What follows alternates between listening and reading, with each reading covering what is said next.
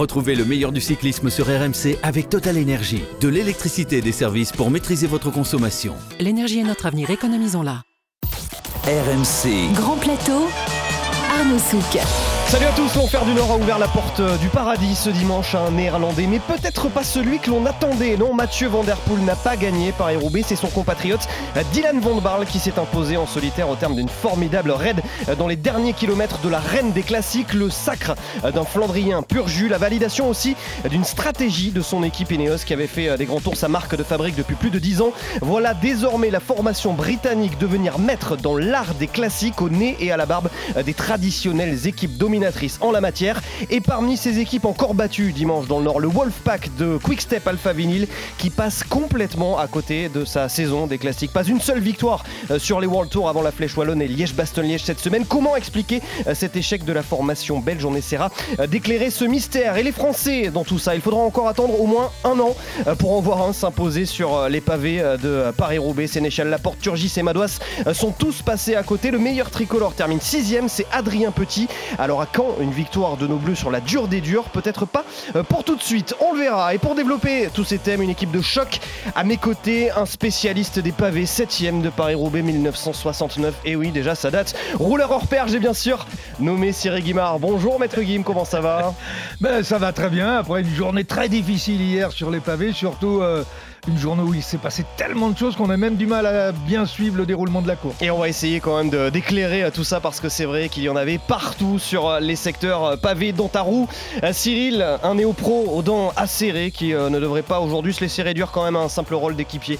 J'ai nommé Julien Landry. Salut Julien Salut Arnaud, salut Cyril, salut à tous. Alors pour ceux qui ne te connaissent pas forcément, tu es le correspondant de RMC à Montpellier. Aujourd'hui, tu voilà, es avec nous pour, pour faire le, le nombre, on va dire. Équipier de luxe. Équipier de luxe, mais alors de, de grand grand luxe, ça va T'es prêt parce que euh, en général avec euh, le directeur sportif Thierry Guimard ça déménage. J'essaierai de trouver ma place. Allez messieurs, hier Paris-Roubaix a retrouvé sa place au printemps et en néerlandais a surgi de la poussière. Un petit coup d'œil sur la droite, la route à l'entrée du vélodrome, histoire de voir si les autres ne sont pas là et ne pas tomber. On commence à serrer le point pour euh, Dylan Van Barl, mais on ne lâche pas encore tout à fait euh, le guidon pour le néerlandais. Le dernier virage, la dernière ligne droite, il peut exulter, il peut lever le bras, il peut lever les poings. Et eh oui, et eh oui, le poing, les bras levés vers le ciel. Dylan Van Barl, celui qui est le roi de la musique techno dans le peloton, et eh bien devient le lauréat de la reine des classiques. Aujourd'hui, le freinage et il dans les bras de son assistant. Magnifique victoire aujourd'hui de Dylan Van Barle sur cette 119e édition de Paris-Roubaix. Et oui, le freinage juste après la ligne d'arrivée. Alors ça, c'est pas commun quand même ce qu'on a vu de la part de Dylan Van Barle. Il s'attendait tellement pas à gagner euh, hier que euh, voilà, il nous a fait un freinage juste après euh, la ligne d'arrivée. Cyril, on va on va reparler évidemment de, la victoire de ce Néerlandais. Mais Julien, je me tourne vers toi. finalement, on a peut-être tendance à dire que c'était une grosse cote hier, Dylan Van mhm. Barle, mais pas tant que ça. Il faisait quand même partie des, des favoris. C'est un spécialiste hein, de ce genre de course. Ouais, depuis 2014, les Bataves attendaient un successeur à Niki Tepstra. Huit ans d'attente qui ont donc pris fin hier, mais c'est le néerlandais que l'on n'attendait pas qui a levé les bras au vélodrome. La nation orange avait les yeux rivés sur Van Der Poel et c'est Dylan Van Barl qui a rendu fier tout un pays. Le septième néerlandais a remporté l'enfer du Nord. Le routier d'Ineos ne faisait pas partie, tu l'as dit, des grands favoris, mais le voir s'imposer hier n'est pas vraiment une surprise. C'était un outsider très sérieux au vu de ses performances sur les Flandriennes. Il a toujours performé à cette époque de l'année. Avant Roubaix hier, son succès le plus prestigieux, c'était à travers les Flandres en 2021. Épreuve de ses qualités, 6 top 10 sur le Tour des Flandres depuis ses débuts en pro, dont une deuxième place il y a 15 jours derrière Van Der Poel. Ce magnifique pavé va garnir une cheminée pas très remplie pour le moment. Seulement sa sixième victoire en pro en 8 années. Mais c'est un coéquipier modèle, un dur au mal, capable de mener le train montagne, de rouler fort et longtemps sur le plat. Il est champion national du chrono en 2018. Une attirance pour les forces solitaires qui viennent de ses parents. Les deux sont champions nationaux sur piste. Hier, c'était le plus fort, tout simplement, que ce soit dans le secteur 5 de Canfin en Pével, puis dans le carrefour de l'Arbre quand il est parti seul. Un triomphe individuel qui vient parachever à une masterclass de la formation Ineos on en reparlera plus tard. Celui qui fêtera ses 30 ans hein, dans un mois a eu un déclic l'année dernière au championnat du monde de Louvain où il a terminé deuxième derrière Philippe. Le sélectionneur des Pays-Bas lui a dit de croire en lui et lui sentait que la victoire lui tendait les bras. C'est donc arrivé hier et que ce Forçat de la route remporte sa plus grande victoire la semaine où on célébrait les 100 ans de la naissance d'Antoine Blondin. C'est un magnifique symbole. C'est un magnifique symbole, effectivement, euh, qui va forcément parler à, Cyril Guimard. Cyril, je suis quand même en train de, de réfléchir là en en parlant. S'il avait gagné le Tour des Flandres il y a deux semaines. Il a terminé deuxième, Dylan Van Barle, de ce Tour des Flandres. Il aurait été seulement le 11e coureur de l'histoire à doubler la même année Tour des Flandres et Paris-Roubaix. Ça veut quand même dire que ce Dylan Van Barle, c'est un formidable coureur de, de classique flandrienne. Oui, bah les résultats sont là et le démontrent. Deuxième et premier sur, euh, sur euh, deux épreuves où il est très difficile de faire le doublé, même si un certain nombre de coureurs euh, l'ont réussi. Mais incontestablement, il est au top de sa forme en ce moment.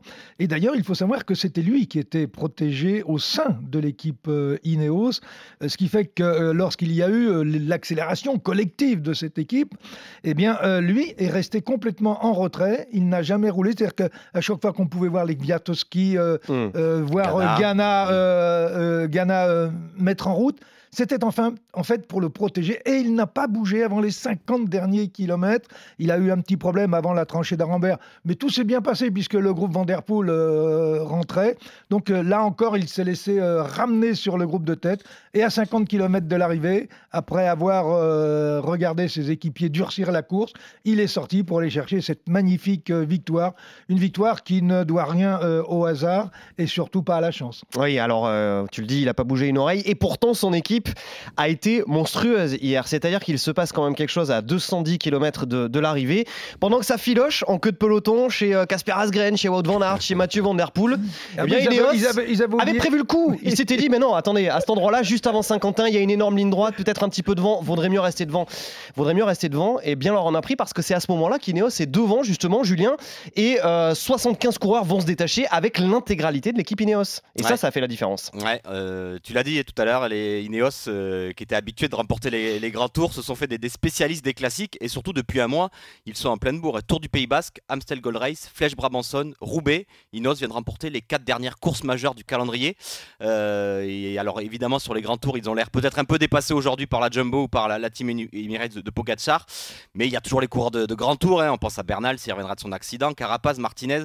Mais hier, c'est vrai que la, formation de Dave Brailford a fait un, mm. un, coup parfait, un petit peu ce qu'auraient pu faire finalement euh, les Quick Step à leur grande époque où ils étaient ils roulaient sur, sur tout le monde. Mais une force collective hier, vraiment une force collective hier de la part de, de cette équipe Ineos, euh, fini par, euh, par euh, magnifiquement Van, Van, Mais c'est vrai que hier, ce, coup de, a fait beaucoup rouler du coup Van Der Poel, Van Aert. Ils ont peut-être perdu Paris-Roubaix lorsqu'ils ont dû rouler sur 100 km pour rattraper cette échappée qui était partie. Et tu l'as dit derrière, Ghana, Katkowski. Il faut pas non plus oublier tous les, toute cette force collective, tous mm. Les, coureurs qui ont pu aider hier. Euh, mais c'est vrai que ce coup parfait des Ineos permet peut-être à, Van Baal de remporter son, son plus prestigieux succêt de, sa carrière. Une force collective, tu l'as dit, sur, euh, sur les classiques, qui a d'abord été une force collective sur les grands tours. On a vu mm. Egan Bernal, on a vu Christopher Froome, on a vu euh, Geraint Thomas, on a vu euh, Bradley Wiggins, évidemment, remporter le Tour de France en, 2012. C'est pas forcément évident, Cyril, quand on est une équipe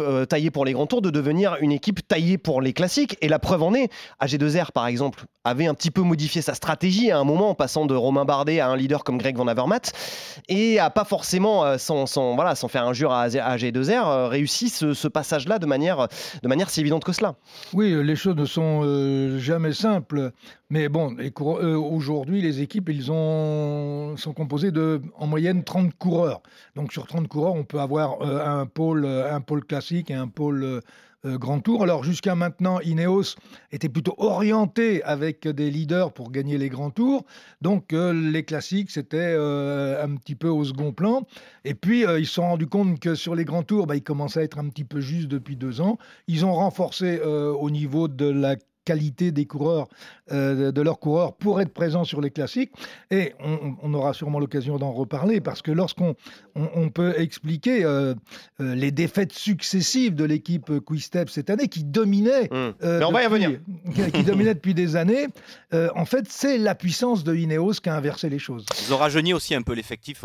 C'était un effectif un peu, une équipe un peu vieillissante. Absolument. on a vu hier Ben Turner, le jeune de 22 ans, qui à un moment important de la course aussi a, a compté. Sheffield qui avait remporté euh, la flèche Brabanson. On a l'impression aussi qu'ils ont renouvelé un petit peu euh, cette équipe pour euh, bah, peut-être s'orienter sur des courses différentes. C'est la première fois qu'ils remportent Paris-Roubaix d'ailleurs. Hein. L'année dernière, c'était passé pas loin, on se rappelle, avec Moscone qui a eu ces incidents, mais c'est la première fois qu'Ineos remporte Paris-Roubaix.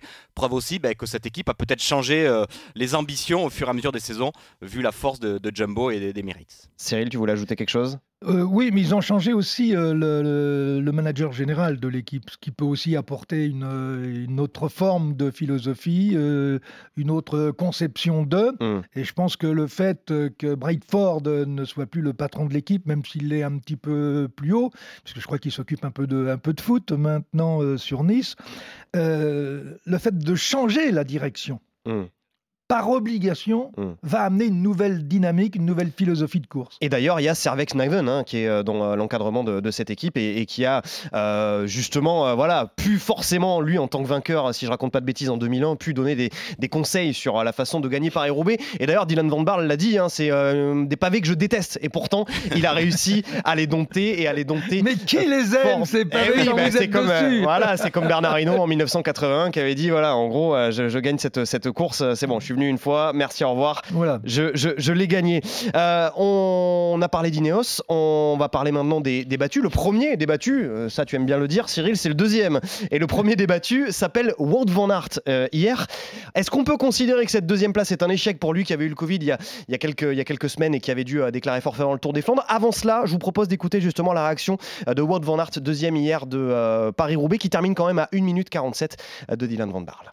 Oui, malheureusement, c'est aussi une partie de Paris-Roubaix, non? Euh, C'est difficile d'arriver ici au, au Vélodrome sans, sans aucun problème, donc euh, plus important être calme. Je dois changer quelques fois de, de vélo, mais à la fin, euh, j'étais pas avec l'attaque de Van Barle et Lampard, donc euh, c'était ma faute, euh, mon erreur. Et après, quand j'étais derrière avec Kung, euh, on a fait tous et il a juste roulé plus loin de, de nous, donc euh, le meilleur a gagné. Voilà, Wout van Aert, le euh, belge de l'équipe Jumbo-Visma. Alors, il y a plein de choses euh, dans ce qu'il dit, c'est hy- hyper intéressant euh, ce qu'il raconte. D'abord, euh, il nous fait un petit, un petit euh, rétro, euh, Un un, petit petit coup d'œil. Dans le rétro euh, de, de cette course. Euh, D'abord, c'est vrai qu'il a eu des, des soucis. On avait cru à un moment, Cyril, dans la trouée d'Arambert, euh, qu'il lâchait physiquement. Manifestement, c'était plus un problème mécanique. Ça a été le premier de plusieurs ennuis mécaniques et il le dit bon, mais voilà, c'est Paris-Roubaix, c'est comme ça. Mais d'abord, il faut de la chance il faut de la chance, effectivement, mais d'abord l'échec hier, entre guillemets, si tant est qu'on puisse parler d'échec pour vous de Van Aert deuxième, c'est d'abord l'échec de problèmes mécaniques.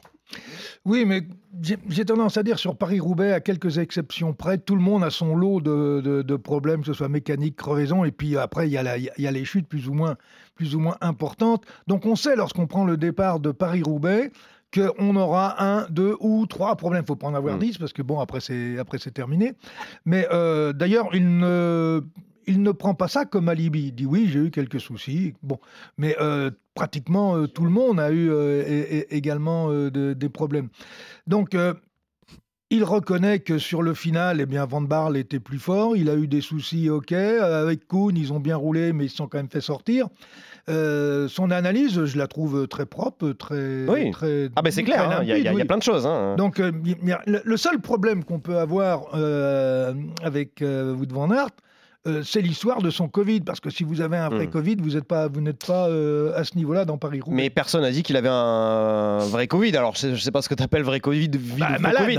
Bah, malade. il- En tout cas, il a, été en- il a eu effectivement le Covid juste avant le Tour des Flandres au tout début du mois d'avril. Non, Et mais ça il, l'a il- il empêché de était participer au Tour positif, des- il était- asymptomatique ou pas? Bah, il était Non, c'est légèrement pas- Ah symptomatique. Le problème, c'est Il qu'après, s'est un peu caché. voilà, il y, a eu- il y a eu peut-être des soucis aussi dans la, dans la préparation. Julien, tu voulais ajouter quelque chose? Non, non, mais après, il- le problème de, de Van Aert, c'est qu'il cible quand même beaucoup les, les Flandriennes depuis qu'il est passé pro. Et on attend quand même des, des résultats majeurs sur. euh, euh, et où le Tour des Flandres, et où Paris-Roubaix. Bah, Il a gagné le 3 quand même. les Oui, euh. mais, oui, mais bon, c'est pas un monument. Il a gagné Milan-San Remo comme monument. Euh, après, on attend peut-être plus quand même de Van Aert. hein. Euh, On a le droit aussi d'être déçu. Alors, il finit deuxième hier.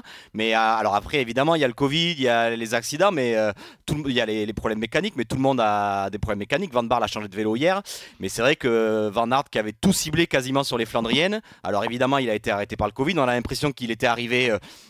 épais canapé au début des, des Flandriennes, mais qu'il va en sortir quand même déçu euh, cette saison parce qu'il n'a pas remporté grand-chose sur cette tournée flandrienne. Moi, je voudrais quand même juste me mettre 3 secondes à la place de Wout van Aert, qui a justement bah, tout euh, axé toute sa préparation sur euh, ces deux classiques que sont le Tour des Flandres et Paris-Roubaix. Il a quand même zappé les championnats du monde de cyclocross dont il était favori aux États-Unis à la fin du mois de janvier. Il a quand même fait deux stages en altitude. Euh, voilà, c'est plus que d'habitude pour précisément se préparer pour le Tour des Flandres et Paris-Roubaix. Oui, c'est un échec si vous voulez. Après, euh, voilà, j'imagine quand même que ce Covid, c'est pas, c'est pas juste du pipeau, euh, Cyril. Enfin, on a vu hier clairement, excuse-moi, mais de Van Aert, c'était le coureur probablement qui était le plus fort s'il n'avait pas eu ses ennuis mécaniques. Et ce dont il parle justement dans son interview, peut-être un petit problème tactique aussi quand il oublie de, sortir à la chasse de, des coureurs de, devant à une vingtaine de kilomètres de l'arrivée. Peut-être que le, scénario aurait été différent pour lui. Après, il s'est retrouvé très vite tout seul aussi. pour le coup, Oui, il s'est retrouvé, il s'est retrouvé seul très vite. Mais Bon, il y a un moment où il a fait aussi quelques efforts euh, qui n'étaient peut-être pas les plus euh, judicieux, où il est sorti, il a pris une trentaine de mètres, il essayait de partir euh, en force. ça n'a pas rigolé. Van Barle, après, lui est sorti et lui, il a, il, a fait l'écart. Il n'y a pas de recette miracle sur les préparations. On va dire, oui, ben on a fait tant de stages, on a fait tant de kilomètres, on a fait tant de regroupements, on a tout préparé, tout était parfait.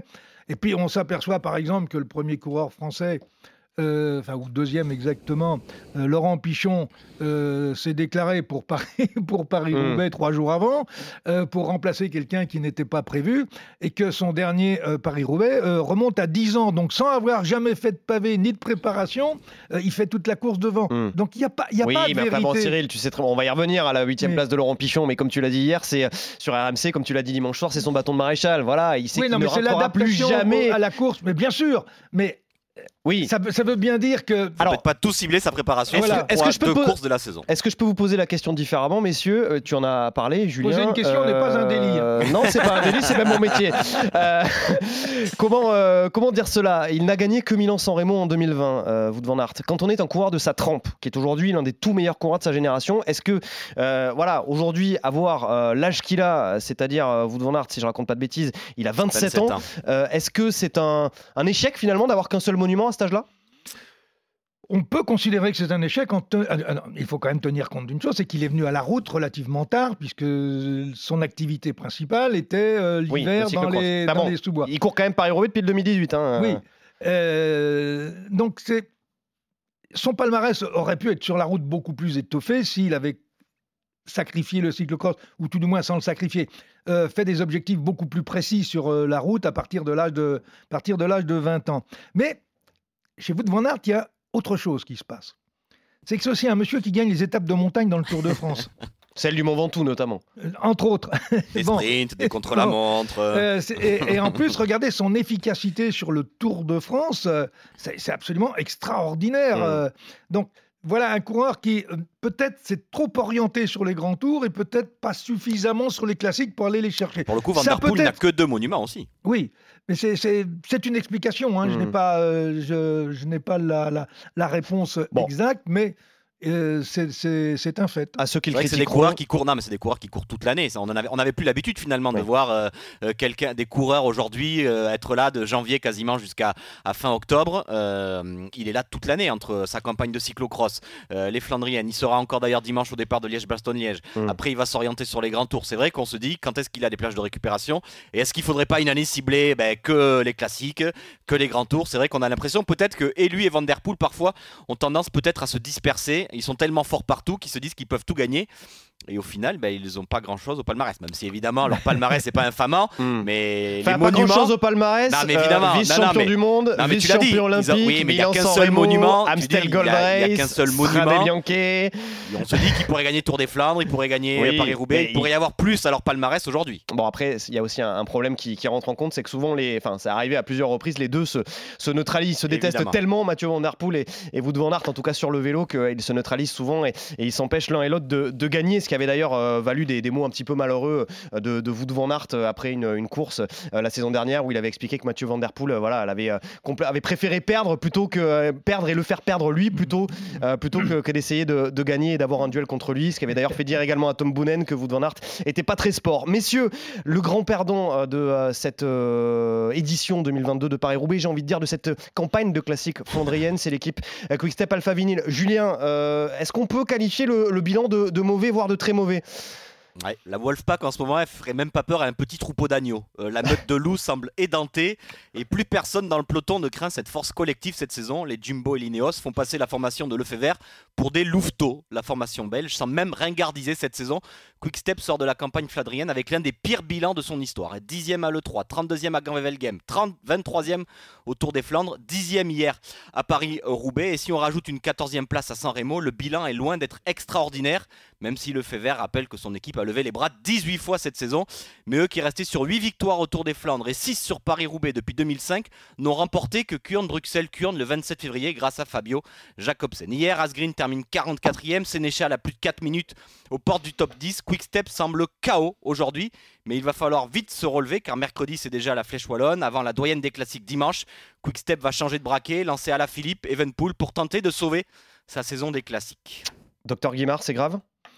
Ah, c'est grave, euh, oui, je pense que c'est grave. Peut-être que c'est une. Euh, l'ère des loups est peut-être euh, terminée. Euh, il y a de toute façon un passage de témoin, hein, on l'a signalé. Carrément euh, terminé, avec un. Non, j'ai pas dit, mais on est peut-être. Avec le sorcier le fait vert. Oui, mais vous savez, les sorciers, des fois, le... leurs petites fourches, elles sont moins les sources. C'est un druide qui dit ça. Oui, oui, ah, il faut des bons apprentis aussi, peut-être. Bah, mais vous savez, cette équipe est, est, rentrée depuis, depuis quelque temps dans la spirale de la défaite, à un point tel que Lampard, qui aurait pu aller chercher une place sur le podium, euh, a tout simplement euh, la malchance de rencontrer la main d'un spectateur qui lui accroche le bras, involontairement certes. Mais, et, là, euh, la troisième place, elle est pratiquement au minimum acquise. Yves Lampard qui termine dixième. Voilà. Et donc, par voie de conséquence, quand on n'est pas dedans, eh bien, c'est là où on a plus de problèmes que les autres parce que, on va dire, au niveau du non-conscient, au niveau de. Enfin, il y a plein de, plein de choses qui se passent. On est dans le doute et on va faire, euh, on va faire la faute qu'il faut pas faire. Mmh. Lampard, pourquoi il revient légèrement sur la droite pour aller chercher un petit bout de bitume alors qu'il pouvait tout simplement rester en haut du pavé et là, il n'aurait pas euh, chuté. Mmh. Voilà, donc voilà une équipe qui est dans le doute et une équipe qui doute, c'est une équipe qui mmh. perd. Donc, euh, est-ce que Julien, la semaine prochaine, enfin dimanche, dès dimanche prochain, euh, pourra euh, rectifier les tirs. Ça n'est pas évident puisque même Julien est un petit peu moins performant que les autres années. Un petit peu moins. Un petit peu moins performant quand on voit quand même son tour du Pays Basque, même s'il se fait battre au sprint, notamment par, par Peyo Bilbao. C'était quand même pas si, si mal que, si mal que ah ça. il a gagné une, mais, Julien, il se rate rarement pour les gagnes hein, sur des coups comme ça. Oui, oui. Alors, il était amené pour le coup par un Remco Evenpool des, euh, des grands soirs, on va dire, sur, sur ce tour du, du Pays Basque. Mais quand il parle de chance, Cyril, euh, Julien, il tombe quand même à cause de sa voiture, tu vois. Dans... Oui, quand la saison tourne mal, non, mais quand la saison tourne mal, tu te dis que même là. Euh, même là, ça tourne pas dans le bon sens. ça tourne pas dans le bon sens, c'est que ta voiture, elle te fait tomber toi, quoi. C'est quand même incroyable. Juste avant d'y venir à Julien Alaphilippe, euh, un petit mot quand même de Florian Sénéchal, deuxième hier de l'équipe euh, Quickstep euh, et 13e au classement général de ce Paris-Roubaix. Alors, on s'est longtemps demandé qu'est-ce qui s'était passé pour Florian Sénéchal. Il nous a finalement fait un petit, un petit tweet le soir pour expliquer que dans le secteur de Mont-Saint-Pével, il avait tout simplement chuté parce qu'il avait essayé d'éviter un spectateur sur le bord de la route, que sa tête avait carrément touché le, le sol, qu'il avait pu repartir sans trop de gravité, mais voilà, en tout cas, la, course était, était ruinée pour lui. Là aussi, Florian Sénéchal, c'est vrai, dans le direct, Cyril, on a dit, il n'y a plus Florian Sénéchal, c'est bizarre, il n'a pas pu être lâché à la pédale. non, pas plus à la pédale, je pense pas, non. Non, parce qu'il avait l'air relativement, enfin, comme tout le monde, bah, il, il, était un petit peu dans le dur, mais euh, même dans le dur, euh, il, était, il était dans le coup. Donc, euh, mais, mais bon, il faut quand même signaler que ce Paris-Roubaix d'hier, a été d'une intensité absolument remarquable, atroce. le plus rapide de l'histoire. Et, à partir de ce moment-là, même nous euh, et même la réalisation euh, télévision avait du mal à suivre les différents groupes, les différents coureurs, ce qui fait qu'il y a énormément de choses qui nous ont échappé mm. sur ce Paris-Roubaix. Et j'ai presque envie de dire, c'est l'un des plus beaux Paris-Roubaix malgré le fait qu'il n'y ait pas de pluie. Et pourtant, ça fait des débats, justement, la, pluie, faut-il déplacer euh, Paris-Roubaix en octobre? C'est le président non, il est bien, international qui a émis cette idée, mais on y reviendra à ça à un autre, à un autre moment. Juste un mot pour terminer sur le Wolfpack de, de Quickstep. C'est la pression pour Julien Alaphilippe, euh, Julien Landry? Ah ben, il faut pas qu'il se rate. Flèche Wallonne, Liège, Bastogne, Liège. mercredi. Alors, Flèche Wallonne, c'est sa spécialité. Il a déjà remporté trois fois. Il va essayer d'aller chercher une, un quatrième succès mercredi.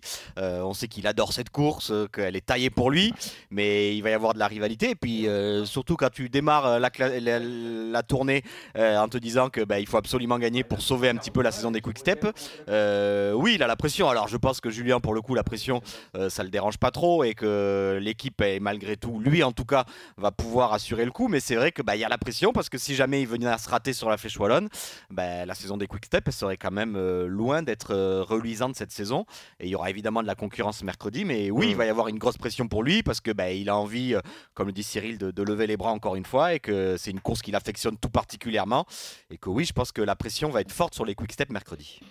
Cyril, Oui, euh, tout à fait. Mais mercredi, je, je, pense- dirais quand même encore plus dimanche. hein, Oui, euh, sur. Liège-Bastogne-Liège. Oui, hein. D'autant que c'est pas la course qui C'est le monument. Voilà, c'est pas en plus la course qui lui réussit. ouais. Mais je pense qu'il y a deux formes. Mais il sera favori quand même, Euh, oui, bien sûr. parmi les favoris. Euh, Il y, a- il y a deux formes de pression. Il y a la pression qu'on se met soi-même euh, de façon, on va dire, légitime euh, et, et- et- et sereine. Et puis, il y a la pression qui peut être mise par l'encadrement euh, qui, va, qui a besoin de victoire et qui, va, qui peut mettre une pression qui se, va se solder par quelque chose de négatif. Hmm. Donc la pression que toi tu te mets par rapport aux sensations que tu peux avoir, comment tu te ressens, tu- bon, il y, y a plein de paramètres qui rentrent en ligne de compte.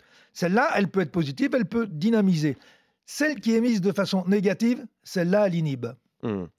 Et en tout cas, on verra bien ce que ça donnera euh, dimanche pour Julien Alaphilippe. Les Français, on en reparle. On va retourner dans le, dans, on va remettre un coup, un coup d'œil dans, dans le rétro pour parler de, euh, des Français sur euh, Paris-Roubaix parce que, oui, messieurs, j'ai quand même un record qui a été euh, battu parce que Paris-Roubaix, ça sera en avril l'année prochaine, la 120e édition. Et cela fera à ce moment-là 26 ans qu'un Français n'a pas gagné Paris-Roubaix. Il faut remonter à 1997, le 13 avril, la victoire d'un certain Frédéric Guédon. 26 ans, c'est un record. On avait eu déjà une plage de 25 ans entre Louison Bobet en 56 et Bernard Hinault en 81, durant laquelle il n'y avait pas eu de victoire française. Mais là, 26 ans, ce serait un record. Qu'est-ce qui, qu'est-ce qui se passe pour le cyclisme français avec Paris-Roubaix, Cyril? Bah, comme sur l'ensemble des, des classiques, hein, et surtout des classiques euh, flandriennes, euh, le Tour des Flandres, on n'est pas plus, euh, on n'est on, on pas meilleur sur le, Ah bah oui, le Tour des Flandres, ça fera 30 ans pour le coup. Euh, non, mais on n'est pas. bon, honnêtement, en dehors de Julien, aujourd'hui, s'il y venait, euh, qui, pourrait, euh, qui pourrait jouer euh, la gagne, euh, on n'a pas de Français. Il faut être, faut être honnête pour jouer la gagne, pour jouer au niveau des Van Barle, des Van Der Poel, Mm. des Van Aert et compagnie. Donc. mais c'est pas d'aujourd'hui, quoi. hein. Il faut remonter, si on veut, euh, gagner Tour des Flandres et Paris-Roubaix, les deux, avec Jean Forestier et, et- et Louison Bobet en Mm. 55 et 56. Mm. Bon, euh, après, il y a eu euh, Bernard Hinault, il y a eu Duclos Lassalle, et puis Marc Madiot, et puis Guédon, point. Aujourd'hui, on n'est on n'est pas, on pas au niveau sur ces courses-là. On n'a pas, on, on n'a Mm. pas la puissance, on n'a pas les, les qualités techniques pour jouer tous les ans. Alors, on n'a pas les qualités techniques. Pourtant, encore une fois, un Français a terminé sixième, comme Sénéchal en 2019, comme Laporte en 2021. Mais cette fois-ci, c'est pas vraiment le Français, même s'il adore cette course en bon euh, nordiste, justement, euh, Adrien Petit. C'est pas celui qu'on attendait, mais il a terminé sixième pour son plus grand bonheur. Écoutez.